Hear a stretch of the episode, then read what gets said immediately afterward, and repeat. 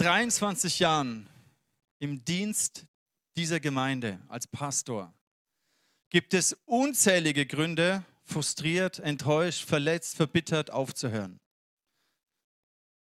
Das könnt ihr mir glauben. Warum ich immer noch glaube, ist, etwas lässt mich nicht los. Ich sehe etwas und vielleicht kennt ihr das Spiel, ich sehe was, was du nicht siehst. Kennt ihr das? Ja? Und vielleicht ist es, ich, ich sehe etwas in mir, was mir immer wieder Kraft gibt, was mich motiviert, was mich antreibt. Es gibt zwei Gründe, warum ich immer noch glaube. Der erste Grund hat damit zu tun, wie ich Jesus begegnet bin in meiner Teenagerzeit. Ich bin da fromm aufgewachsen, Kirche und Christentum, alles habe ich irgendwie kennengelernt, aber ich war gefangen in, einem, in einer Mauer von Minderwert, von Menschenfurcht. Obwohl ich immer inmitten von Menschen war, Sport, Partys, überall dabei, war ich tief drin einsam, weil ich gemerkt habe, die Leute kennen mich gar nicht, sondern nur das, was ich ihnen präsentiere. Und Jesus hat mir gezeigt, warum er überhaupt gekommen ist. Im Lukas 4, da heißt es, Jesus, seine allererste Predigt, er liest vor aus dem, aus dem Propheten Jesaja, wo es heißt: Ich bin gekommen, um zerbrochene Herzen zu heilen. Ich bin gekommen, der, der Geist des Herrn auf, ist auf mir, damit zerbrochene Herzen heil werden, damit Gefangene in Freiheit finden, damit Blinde sehen können. Und ich, ich lese diese Verse, ich war so 17, 18 Jahre und ich merke, wie Gott direkt zu meinem Herzen spricht und sagt, hey Sherdani, ich bin nicht gekommen, um eine Religion zu gründen. Ich bin nicht gekommen, um eine Institution namens Kirche zu gründen. Ich bin nicht gekommen, damit Menschen mehr Kathedralen bauen. Ich bin gekommen, damit zerbrochene Herzen heil werden können. Menschen in Freiheit finden. Blinde sehend werden. Und ich habe mich in diesem Wort wiedergefunden. Ich habe meine Beziehung zu Jesus hat sich wie verändert wie tiefer geworden. Ich habe einen Prozess der Freiheit und der Heilung erleben dürfen. Und plötzlich ist gleichzeitig diese Leidenschaft in mir gewachsen, dass ich gemerkt habe, wenn Jesus gesagt hat, dafür bin ich gekommen, dann muss doch Kirche der Ort sein, wo das passiert. Wo Menschen, egal von welcher Geschichte sie kommen, egal aus welcher Zerbrochenheit sie kommen, wo Menschen durch eine Begegnung mit Jesus heil werden, frei werden, verändert werden. Und da hat eine Leidenschaft für Gemeinde in mir begonnen zu brennen, die mich bis heute tief in meinem Herzen motiviert und antreibt und auch begeistert. Wenn ich erlebe, dass das passiert, es begeistert mich. Bis heute. Das treibt mich an. Der zweite Grund ist, dass ich eigentlich Mediziner werden wollte. Ich habe zwei Semester Medizin studiert, habe meinen, meinen Zivildienst damals im Krankenhaus gemacht. Ich habe es geliebt, im Krankenhaus zu sein mit den Patienten umzugehen. Ich habe es geliebt, die, die mich kennen, wissen es, die Leichen aufzuschneiden. War großartig, mal so einen Körper komplett auseinanderzunehmen. Schmerzhaft war nur, wo ich so einen Penis aufgeschnitten habe. Das war dann echt too much. Aber ansonsten war es großartig. Und diese Anatomie, dieser Blick auf die Schöpfung, diese Sehnsucht, dass ein Körper gesund sein kann. An dem Punkt ist Jesus mir auch begegnet und hat mich gerufen, es war im April 98. Ich fragte, hey Dani, möchtest du diese Leidenschaft für meinen Körper investieren? Für meinen Leib, für die Gemeinde? Und es war so eine tiefe Begegnung mit Jesus, die mein Leben verändert hat, wo ich gewusst habe, dafür möchte ich für den Rest meines Lebens leben und mich einsetzen, dass der Körper von Jesus gesund und stark und schön werden kann. Und das war noch bevor ich ICF kennengelernt habe. Mein Traum ist nicht Make ICF great, sondern dass, der, dass die, der Leib von Jesus gesund sein kann. Und auch nicht, die Gemeinde besteht nicht aus ICF hier in Nürnberg, sondern aus der Ortsgemeinde, aus den Gläubigen in dieser Stadt, in dieser Region. Und es reicht nicht aus, wenn eine Gemeinde erfolgreich ist und aufblüht und gesund ist, sondern der Leib Christi in einer Stadt muss gesund werden. Und dafür brenne ich seit 23 Jahren. Das hat mir Kraft gegeben, immer wieder den Glauben festzuhalten, dass Gott noch was wirkt. Warum ich immer noch glaube, trotz Verletzung, Verbitterung, Enttäuschung, die Liste ist lang. Trotz all der Menschen in der Gemeinde. Warum ich immer noch glaube, weil ich weiß, dass der Geist Gottes wirkt. Und es freut mich. Es ist immer eine Challenge, muss man dazu sagen. dass dieses Jahr haben wir ja auf dem Herzen, dass, dass wir viele Jüngerschaftsthemen bewegen werden. Emotional gesunde Nachfolge. Wir haben über das Bibellesen gesprochen die letzten Wochen. Wir werden über Nachfolge zu Jesus, über Beten, über Fasten, über Buße, über all diese, was ein Jünger ausmacht, was Nachfolge zu Jesus ausmacht, darüber werden wir sprechen. Und letzten Sonntag haben wir ja auch über das Bibellesen gesprochen. Die Sada hat es sehr gut gesagt, dass je nachdem, aus welcher Prägung du kommst, vielleicht so eher so pietistisch und irgendwie so, dann ist das alles so eine anstrengende religiöse Pflicht. Du musst auch Bibel lesen, du musst beten, du musst fasten, du musst Buße tun. Du musst all diese Dinge tun, damit du ein guter Christ bist. Und wenn du da aus dieser Prägung kommst, egal über was gepredigt wird, es fühlt sich immer anstrengend für dich an und du denkst, oh, es ist aber gesetzlich. Und es ist eine Challenge, eine Riesen-Challenge, weil das andere Extrem ist die Gesetzlosigkeit ist, oh, ich muss gar nichts und ich bin, ich bin nur noch frei und Bibel lesen. Nee, wenn ich keinen Bock drauf habe, dann mache ich es einfach nicht. Und wenn ich fünf Jahre keine Bibel lese, Gott liebt mich ja trotzdem. Ja klar, liebt Gott dich trotzdem. Das ist ja überhaupt nicht der Punkt. Der Punkt ist, dass du reif und mündig in deinem Glauben wirst. Und da spielt die Bibel nun mal eine gewisse Rolle. Also diese Jüngerschaftsdisziplinen, Discipleship, Jüngerschaft, ist essentiell für unseren Glauben. Und da ist diese Spannung zwischen der Gesetzlichkeit und der Gesetzlosigkeit. Und das Resultat, wisst ihr, was Jesus sagt? Da, wo die Gesetzlosigkeit überhand nimmt, da wird die Liebe erkalten. Und ganz ehrlich, liebe Freunde, wir sehen einiges an erkalteter Liebe im Leib Christi, in Gemeinde. Corona hat seinen Teil dazu beigetragen, aber es ist auch nicht nur Corona. Wo Distanz reingekommen ist, erkaltet sich Liebe. Wo Gesetzlosigkeit stattfindet. Und Gesetzlosigkeit heißt, dass wir das Wort Gottes nicht mehr achten. Hier das Wort dafür, ihr seht es hier in der, auf der Bible Hub, habe ich ja euch gezeigt, wer da drauf kommt. Das heißt, das Disregard for God's Law, also das Wort Gottes nicht zu achten, sein geschriebenes und lebendiges Wort nicht zu achten. Das heißt, Gesetzlosigkeit führt dazu, dass Liebe erkaltet. Und wir sehen viel erkaltete Liebe im Leib Christi, in Gemeinde. Und deswegen fühlt sich Gemeinde manchmal so an wie ein Krankenhaus. Ich meine, ich liebe ja Krankenhaus. Gemeinde ist manchmal auch gefühlt wie so ein Krankenhaus. Manchmal auch gefühlt, ich möchte jetzt niemand zu nahe treten, aber ich fand es von der Sada gut letzte Woche, wo sie gesagt hat, ja, Kinder kann man immer mit Freude und Spaß motivieren. Ne? Super. Und ja, Freude und Spaß ist, ist gut, wenn du Kind bist. Aber wenn das deine einzige Motivation ist, im Reich Gottes was zu investieren, Freude und Spaß, dann bist du halt ein, ja, ein Kind. Aber wir dürfen ja wachsen, wir dürfen ja uns entwickeln. Wir dürfen ja reifen in unserem Glauben, dass Freude und Spaß wichtig ist, aber nicht mehr dies, das Fundament unserer Motivation ist. Deswegen sprechen wir über Vision. Weil Vision ist das, was dich innen antreibt und dir Kraft gibt, auch wenn es mal sehr, sehr schwierig ist. Ganz ehrlich, die letzten 23 Jahre haben mir nicht immer nur Freude und Spaß bereitet. Es waren viele, es sind viele Momente, die herrlich sind, aber es ist nicht immer nur Freude und Spaß, was mich motiviert, sondern es ist eine Perspektive. Und was ist Vision? Vision bedeutet für mich, ein Bild zu haben von einer zukünftigen Realität, die im Herzen Gottes existiert. Ihr müsst euch das vorstellen. Im Herzen Gottes, Gott ist über Raum und Zeit. In seinem Herzen ist etwas, was er auf dieser Erde verwirklichen möchte. Und er gibt uns ein Bild ein, von dieser Wirklichkeit, so wie Jesus uns gelehrt hat, zu beten, wie im Himmel, so auf Erden. Das ist Vision, wie im Himmel, so auf Erden. Das, was Gott in seinem Herzen trägt, möchte er hier verwirklichen, realisieren, umsetzen, schaffen. Durch uns. Wir sind seine Werkzeuge, wir sind seine Gefäße, wir sind seine Partner, mit denen er das hier verwirklichen möchte. Und dieses Bild zu haben, das gibt mir Kraft und Motivation, auch wenn Menschen mich enttäuschen, auch wenn Menschen mich verletzen, wenn sie schlecht über mich reden, wenn sie mich verleumden, wenn sie mich verlassen, was auch immer. Die Liste ist lang. Aber Vision ist das, was, warum ich immer noch glaube.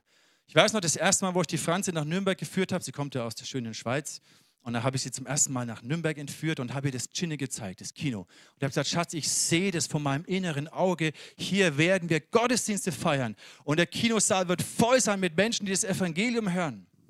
Das war in mir, eine Real in meinem Herzen war es da. Ich habe es gesehen, ich habe es gespürt, es war real in mir. Und drei, vier Jahre später ist es zu einer Realität geworden, wo wir Flow Kirche im Kino diese Gottesdienste gefeiert haben. Deswegen brauchen wir Vision. damit wir eine Sicht haben von dem, was Gott tut und nicht blind durchs Leben stolpern und hoffen, dass irgendwie was funktioniert. Warum brauchen wir Vision als Gemeinde? Warum brauchst du Vision? Gibt eine ganz einfache Antwort. Die Bibel sagt in der Offenbarung, äh, Entschuldigung, in, der, in, der, in den Sprüchen 29, wo keine Offenbarung ist, da wird das Volk, da wird die Gemeinde wüst und wild. Aber wohl dem, der auf das Gesetz achtet.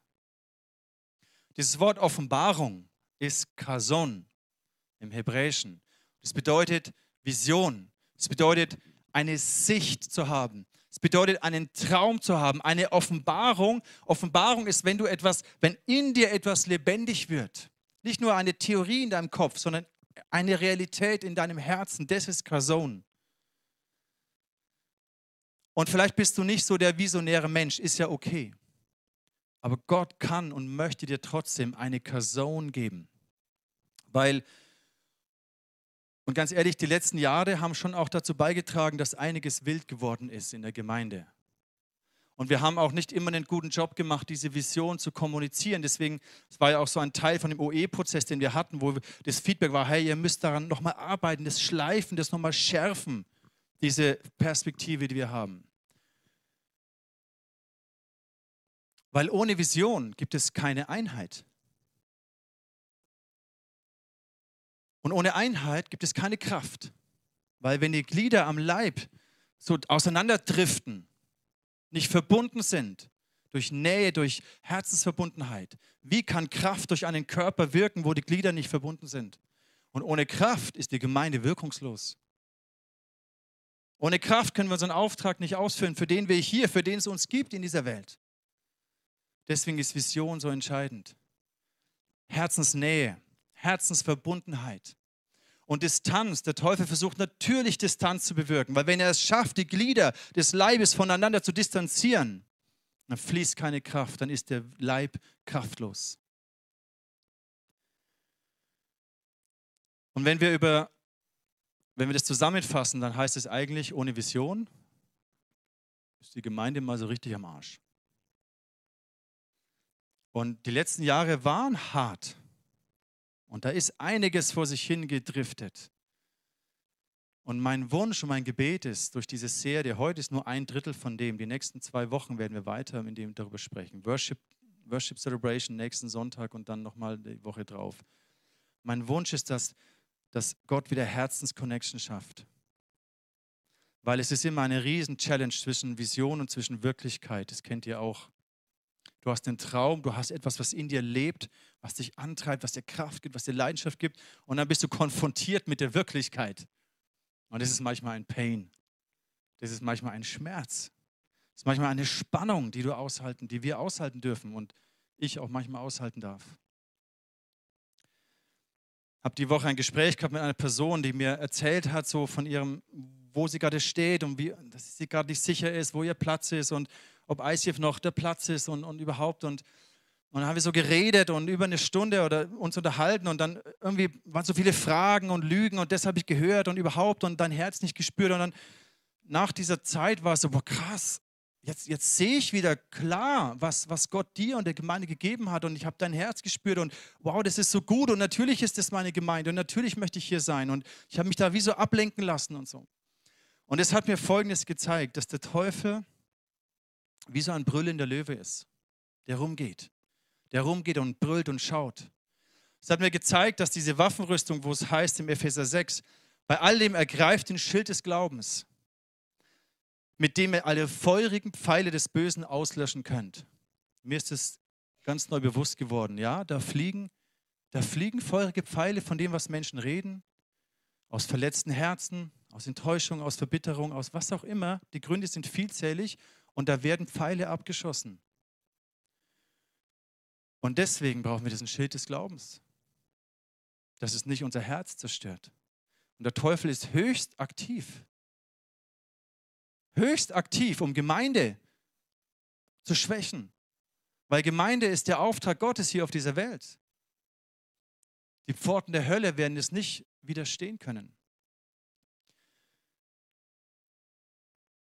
Und mir hat es nochmal bewusst gemacht, dieses Böse, ich habe euch ja gesagt, im, Januar habe ich darüber gesprochen, dass ich eine neue Perspektive von Ehrfurcht bekomme und lerne, was Ehrfurcht bedeutet in dem Kontext, nämlich das Böse zu hassen und das Gute zu tun. Finde ich eine großartige Definition. Und ich lerne so als positiver, optimistischer Mensch, der immer alles nur gut findet, lerne ich das Böse zu sehen, zu konfrontieren, zu hassen. Warum? Weil das Böse zerstört Familie.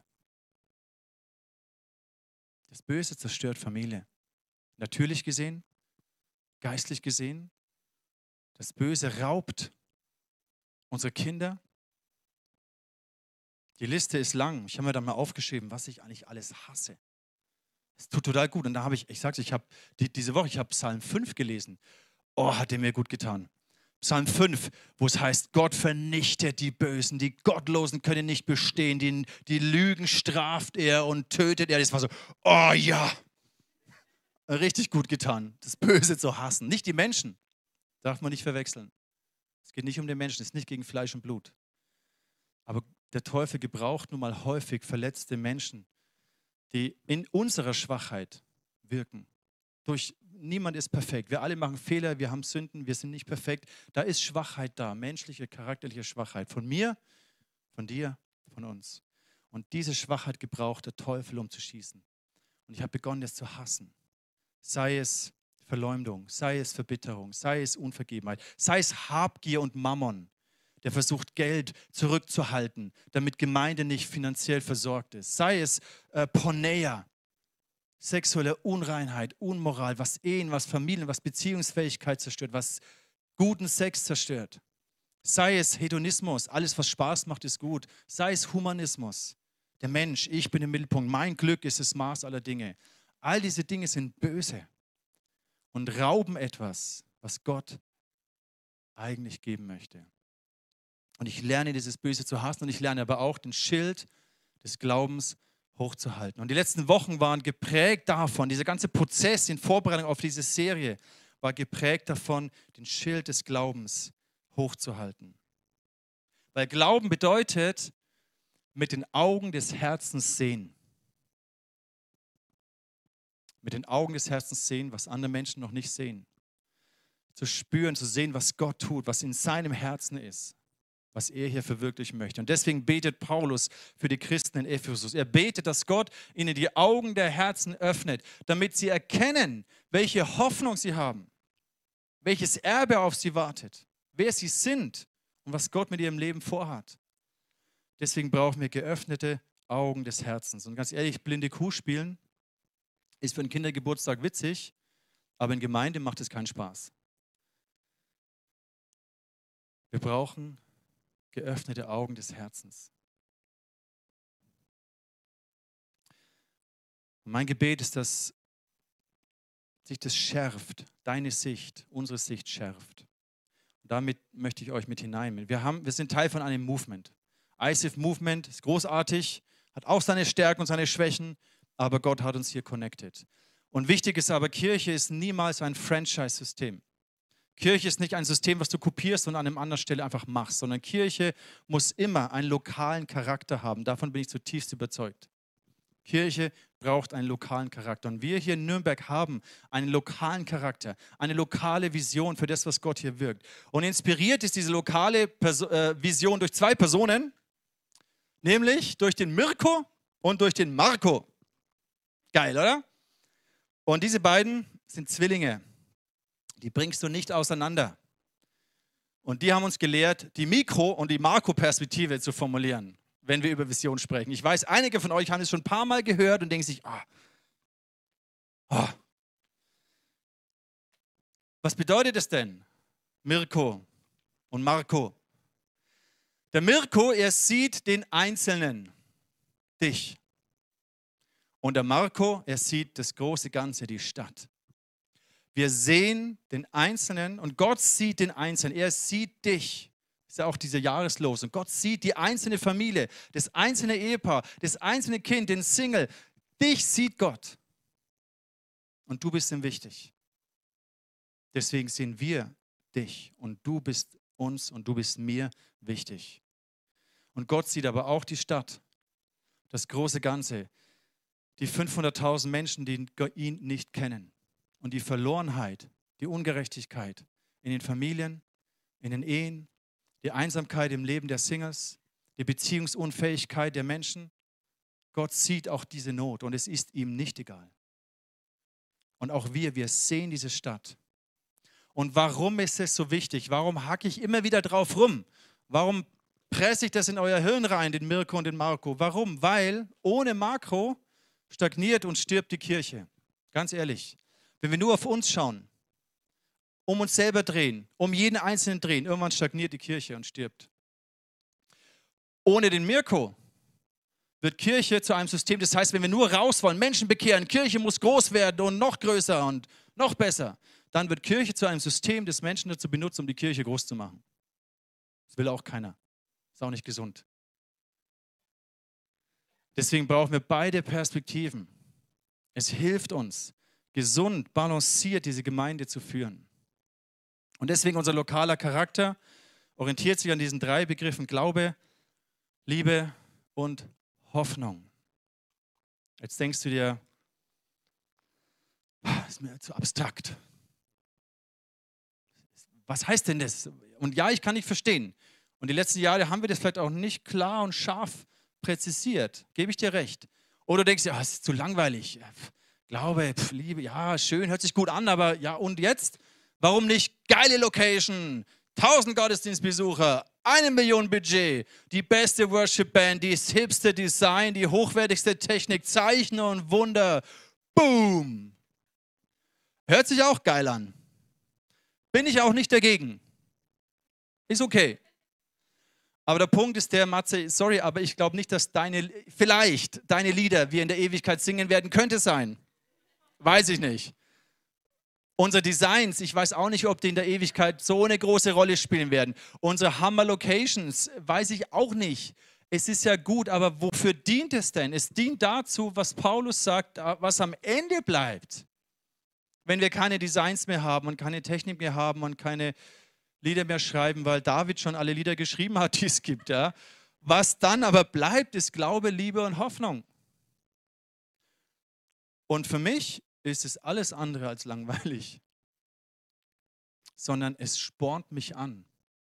Es motiviert mich, mein Bestes zu geben, weil es etwas ist, was Ewigkeitswert hat. Und blöd ist natürlich, wenn die Liebe erkaltet, ja, weil die Liebe ist das Größte, ja. Und wenn natürlich die Liebe erkaltet, dann haben wir ein Problem. Und wie ich vorhin schon gesagt habe, ja, da ist einiges an Liebe erkaltet. Deswegen sind Prioritäten verschieben sich sei es in jeder Paarbeziehung, wenn du keine Nähe mehr pflegst, logisch kommt Distanz rein. Und Liebe erkaltet. Wo keine Nähe ist, erkaltet Liebe.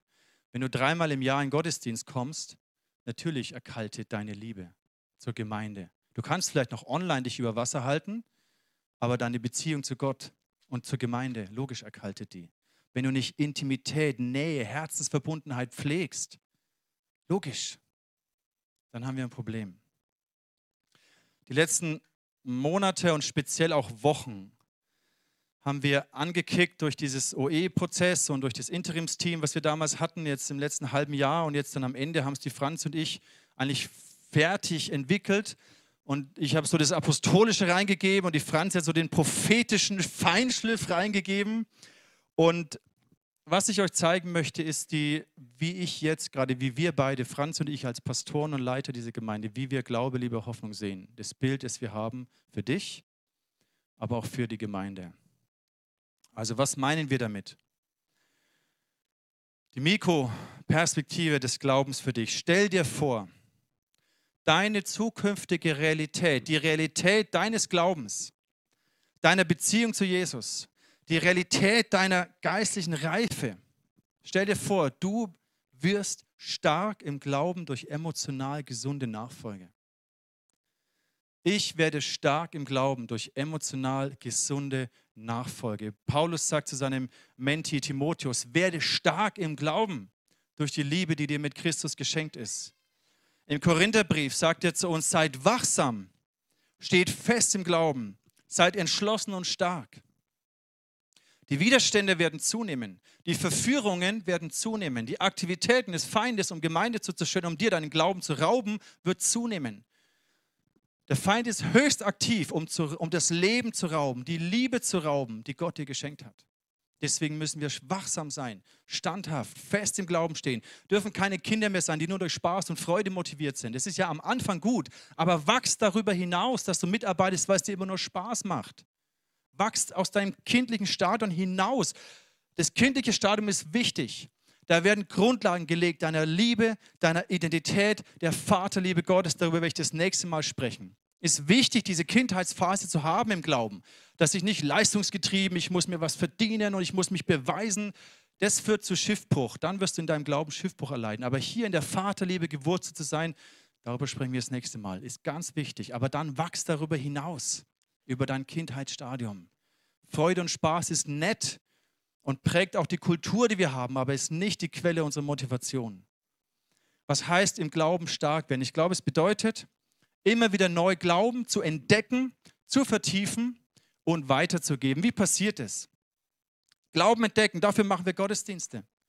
Dafür haben wir sowas wie Explore-Kurs, wie Basics, das Taufseminar, wie Geistestaufe, Get Free, wo du entdeckst, was, welche Freiheit Gott für dich hat. Was Jesus am Kreuz bewirkt hat. Du musst es ja erstmal für dich erfahren. Glauben vertiefen durch den Austausch in den Kleingruppen, durch dieses, ich, ich, bin, ich bin mit Menschen unterwegs. Sowas wie den Impact-Kurs, dass du über deine Berufung der Gedanken machst. Dass du es praktisch erfährst und anwendest, wie du die Bibel lesen kannst, wie du beten kannst, wie du Buße tust, welche, was für eine befreiende Kraft Get Free hat. Und letztendlich es weiterzugeben. Ich bin am meisten gewachsen in meinem Glauben, weil ich immer wieder weitergebe. Hat mit 16, 17 Jahren angefangen, den ersten Jugendhauskreis, der von sechs Leuten auf 50 gewachsen ist innerhalb von zwei, drei Jahren. Gott hat einfach Gnade geschenkt und ich bin gewachsen. Ich war so unfähig.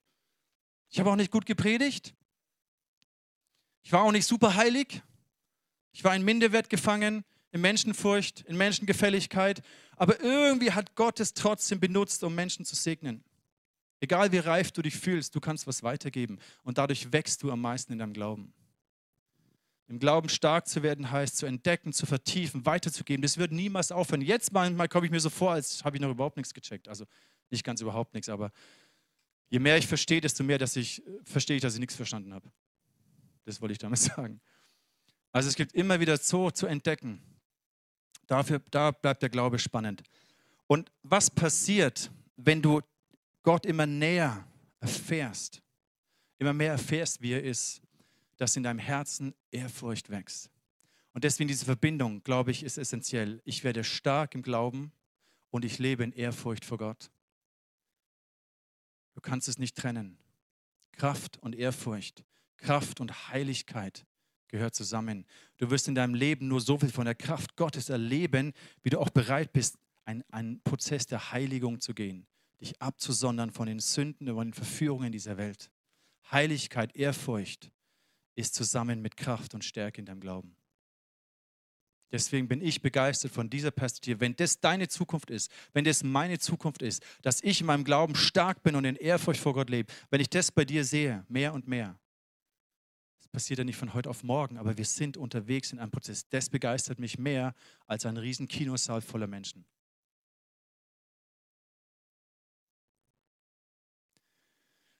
Die Glaubeperspektive für uns was heißt es für uns als Gemeinschaft?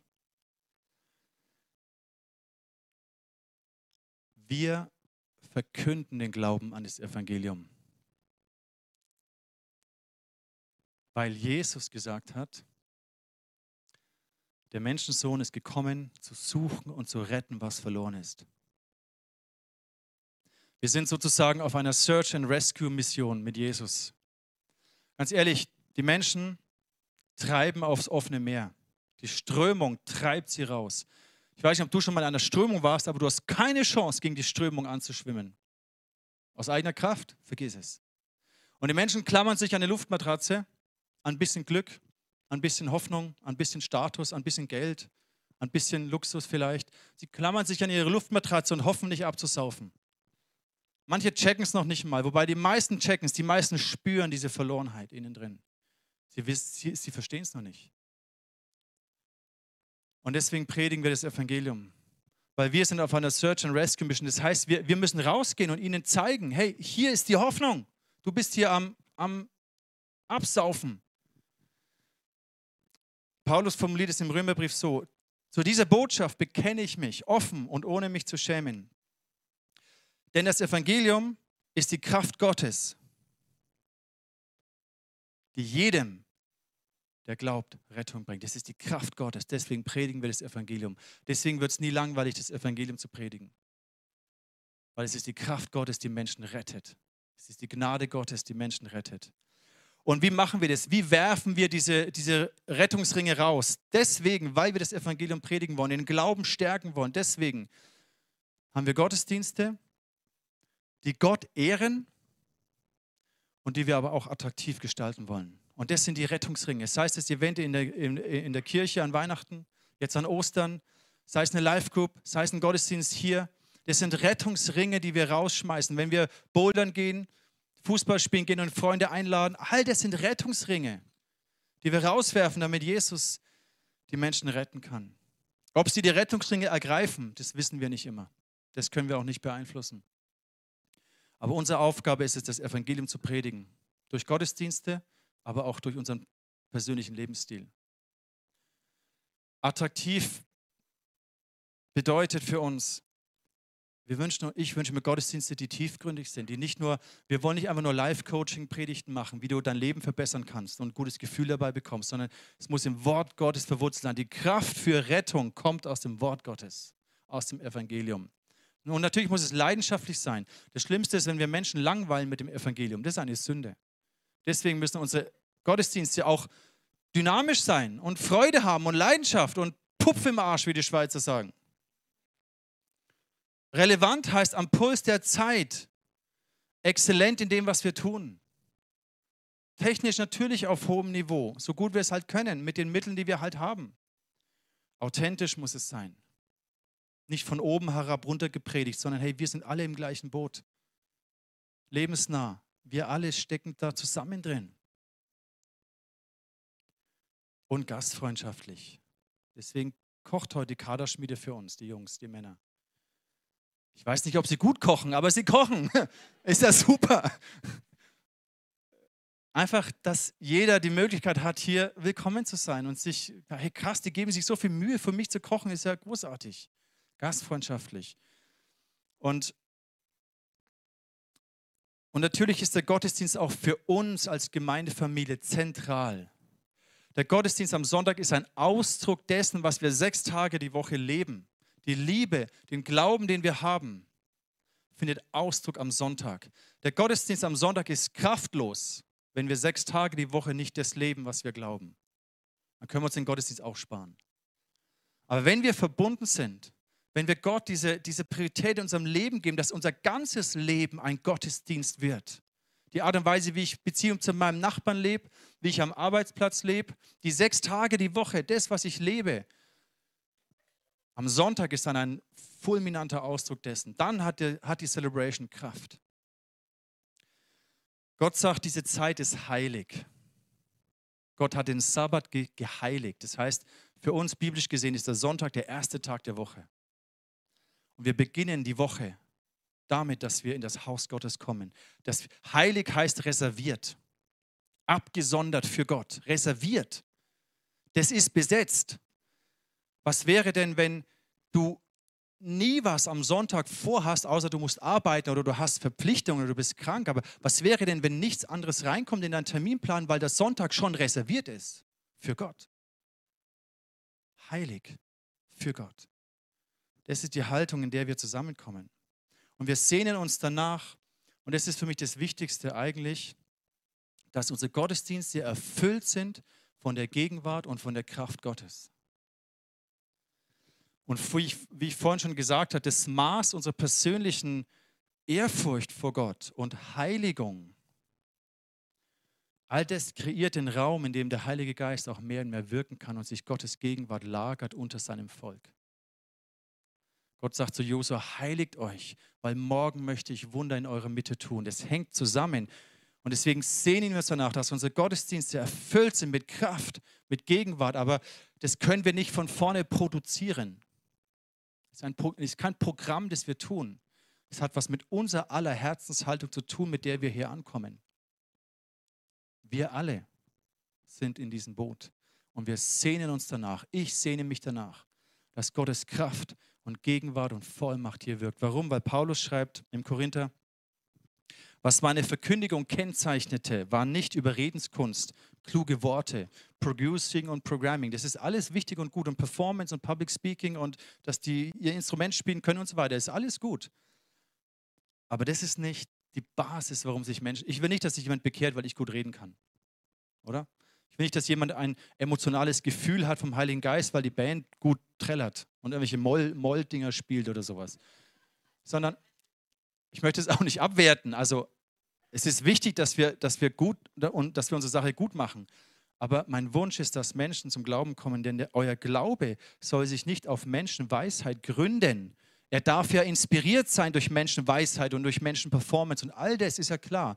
Aber die Grundlage ist die Kraft Gottes, die wirkt. Weil unsere Performance wird niemals ein Herz dazu führen, wirklich Buße zu tun. Das ist, was der Heilige Geist macht. Und Menschen tun Buße, wenn sie in Gottes Gegenwart merken, dass sie einem heiligen Gott gegenüberstehen. Ehrfurcht entsteht dann, wenn ich die Heiligkeit Gottes erfahre.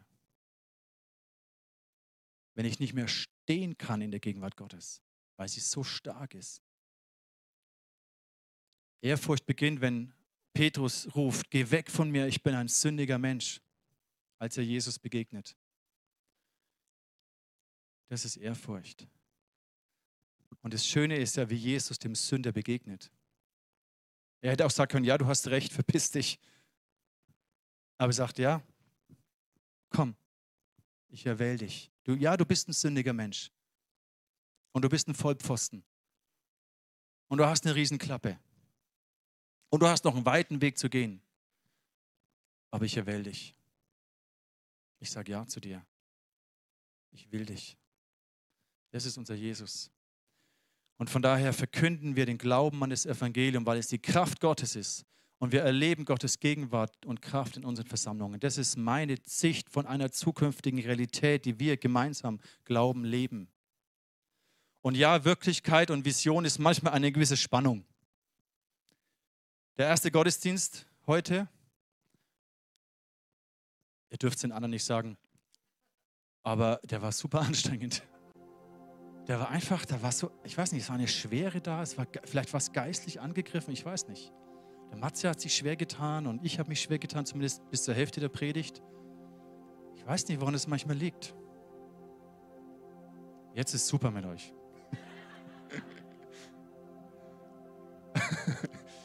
Ich wünsche mir, dass Gottes Kraft und Gegenwart da ist.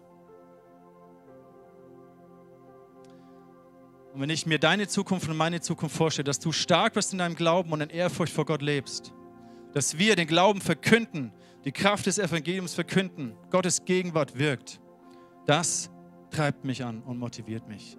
Immer noch. Darum glaube ich immer noch. Und lass uns beten, weil ich habe ich hab dann Gott gefragt, Gott, wann kommt unsere Traumlocation?